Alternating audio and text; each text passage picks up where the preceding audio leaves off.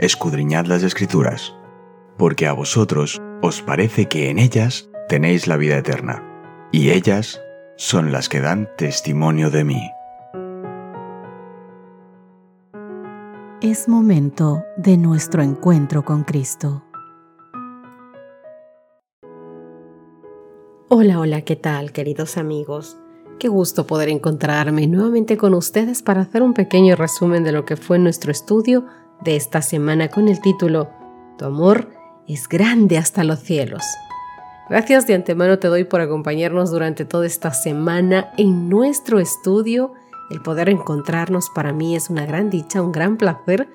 El poder reunirnos como un grupo pequeño de hijos que alaban a Dios y que quieren conocerlo más a través del estudio de su palabra. Sobre todo, de interesarnos en lo que el Señor espera, quiere y nos ayuda a aprender, a guiarnos para ese encuentro maravilloso con Él. Porque todos vosotros estáis aquí porque queréis tener un encuentro con Él, porque sentís algo hermoso para Dios, porque Él es algo magnífico, porque Él es lo más grande, lo primero, lo principal en vuestras vidas, o porque quizás estás encontrando o buscando la solución a algo, te sientes solo y estás encontrando en Dios a tu mejor amigo. Así que gracias por acompañarme día a día. Nuestro texto base de esta semana lo encontrábamos en Salmos 57 versos 9 y 10. Te alabaré entre los pueblos, Señor. Cantaré de ti entre las naciones porque tu amor es grande hasta los cielos y hasta las nubes tu fidelidad. En los salmos, queridos amigos, las voces del pueblo de Dios se unen como una sola para repetir el estribillo, su amor es para siempre, en celebración del amor eterno de Dios. No alabar a Dios significaría olvidar todos sus beneficios, no apreciar los dones de Dios. Únicamente quien alaba no olvida. Pensar en Dios y hablar de Él no implica necesariamente alabarlo. La alabanza comienza cuando uno reconoce la majestad y las obras de Dios y responde en adoración a su bondad, su misericordia y su sabiduría. El significado de la confesión solemne de la misericordia perdurable de Dios adquiere un significado aún más profundo cuando recordamos que la Gesed de Dios, es decir, su bondad y su fidelidad relacionadas con el pacto, se mantienen firmes e inmutables en medio del pecado humano y la rebelión contra Dios. Hemos pecado contra Él y somos indignos de su favor. Sin embargo, mis queridos amigos, Él mismo ha puesto en nuestros labios la más maravillosa de las súplicas. No nos deseches, no deshonres tu trono glorioso, haz honor a tu nombre, acuérdate de tu pacto con nosotros, no lo invalides cuando vamos a Él confesando nuestra indignidad y nuestro pecado, Él se ha comprometido a atender nuestro clamor. El honor de su trono está empeñado en el cumplimiento de su palabra a nosotros. La experiencia de que Dios ha sido misericordioso con él anima al salmista a decir que el Señor hace justicia y derecho a todos los oprimidos.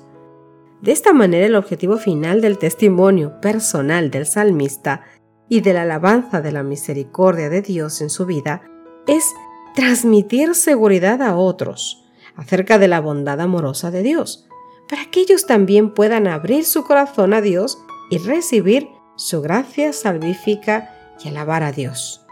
Con esto en mente, mi querido amigo, vamos a hacer rápidamente nuestro pequeño resumen del tema de esta semana. Hablamos en nuestro estudio de un amor perdurable un amor para siempre. Y ese amor es únicamente el de Dios. En el Salmo 136 vemos un canto antifonal. En cada uno de sus 26 versos, una parte del coro alaba a Dios y la otra parte contesta y dice, porque para siempre es su misericordia. Pero, ¿qué hace Dios impulsado por su amor? O misericordia, como dice el Salmo, ese amor eterno, ¿qué hace? Escúchame bien, mi querido amigo. Primero, ha realizado obras portentosas creando todo lo que nos rodea. Todo esto que te estoy diciendo Lo dice y lo declara el Salmo 136. Segundo, Él libró a Israel de la esclavitud y lo estableció en la tierra prometida.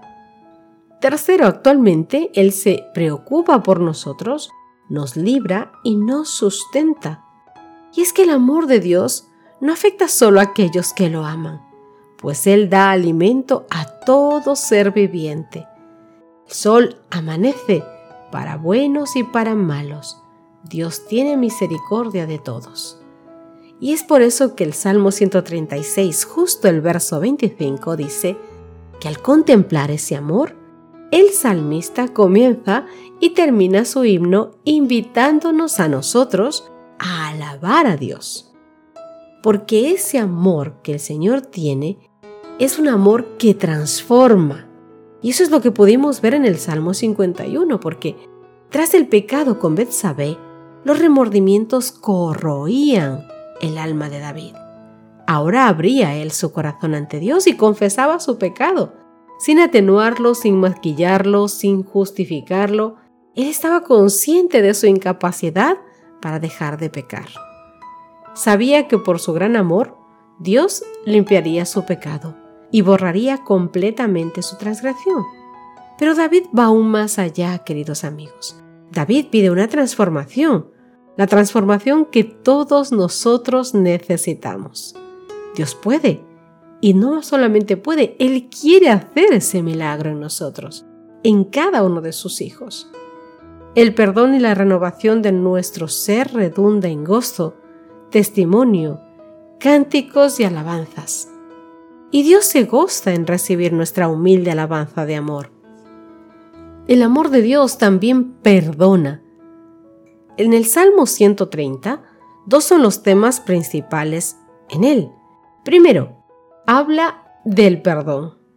El pecado es un abismo profundo desde el cual el pecado clama a Dios. Al escucharnos, el Señor nos mira. ¿Y qué ve? 1. Imagínate que Él fijara sus ojos en nuestro pecado. Si fuera así, ay, amigo mío, estaríamos completamente perdidos y acabados. Pero esto no es así. Viene la segunda parte. Los ojos amorosos de Dios se fijan en el pecador arrepentido y le otorga su perdón. Tal es la manera de nuestro Señor, de nuestro Dios. Así es su amor inmenso. Segundo tema del Salmo 130, la espera. Hablamos de esta actitud divina que genera esperanza. Por ello nosotros esperamos confiados en recibir el perdón de Dios. Esperamos especialmente la mañana gloriosa en la que oigamos de sus labios, entren en el gozo de su Señor del que nos habla Mateo capítulo 25 verso 21.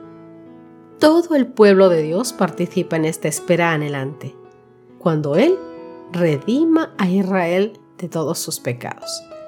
Y entonces el ser humano después de todo esto, de ver ese amor maravilloso, debería tener una respuesta al amor de Dios. Y esa respuesta revienta en alabanza y confianza a Dios.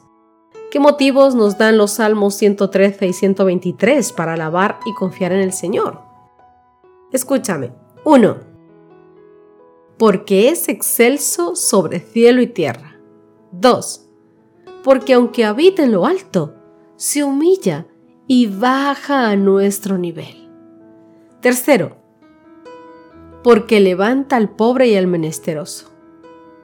Cuarto, porque realiza milagros portentosos.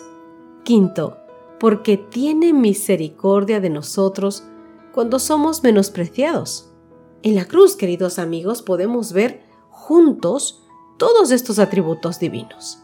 El Señor siendo Dios no estimó ser Dios como cosa que aferrarse. Se vistió de humanidad. Pasó penurias, hambre, dolor, sufrió todo. Pasó por todas las tentaciones.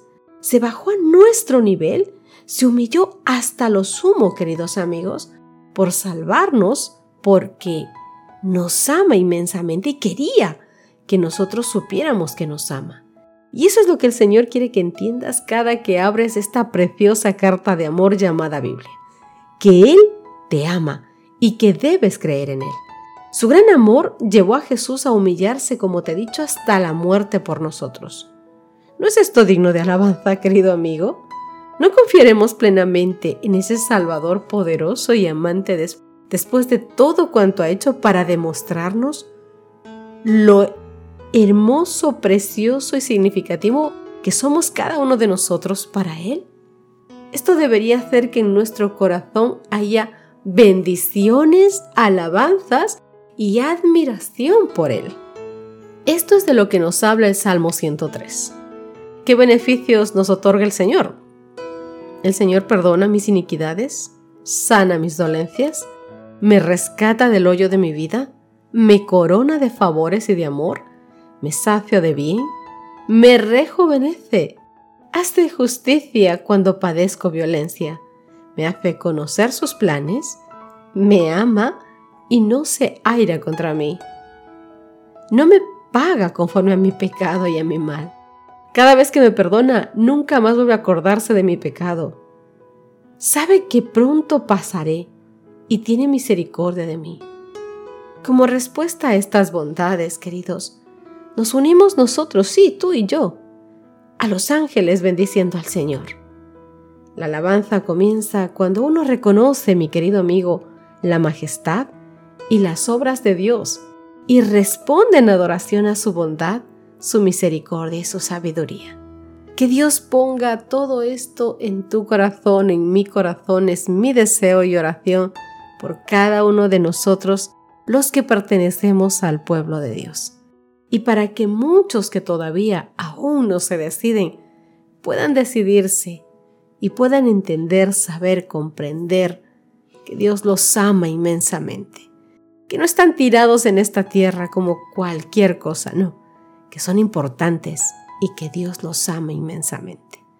Que Dios te bendiga, mi querido amigo, que Dios te guarde, que Dios te proteja, tu familia, tus bienes, tus hijos, tu economía, tu trabajo y todo cuanto llegue a tu mano, Dios prospere inmensamente.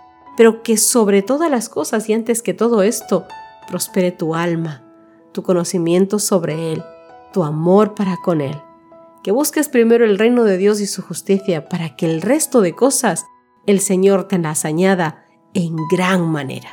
Que Dios te bendiga. Hasta pronto, hasta el domingo, cuando comenzaremos un nuevo tema. Dios mediante. Gracias por acompañarnos. Te recordamos que nos encontramos en redes sociales. Estamos en Facebook, Twitter e Instagram como Ministerio Evangelike. También puedes visitar nuestro sitio web www evangelike.com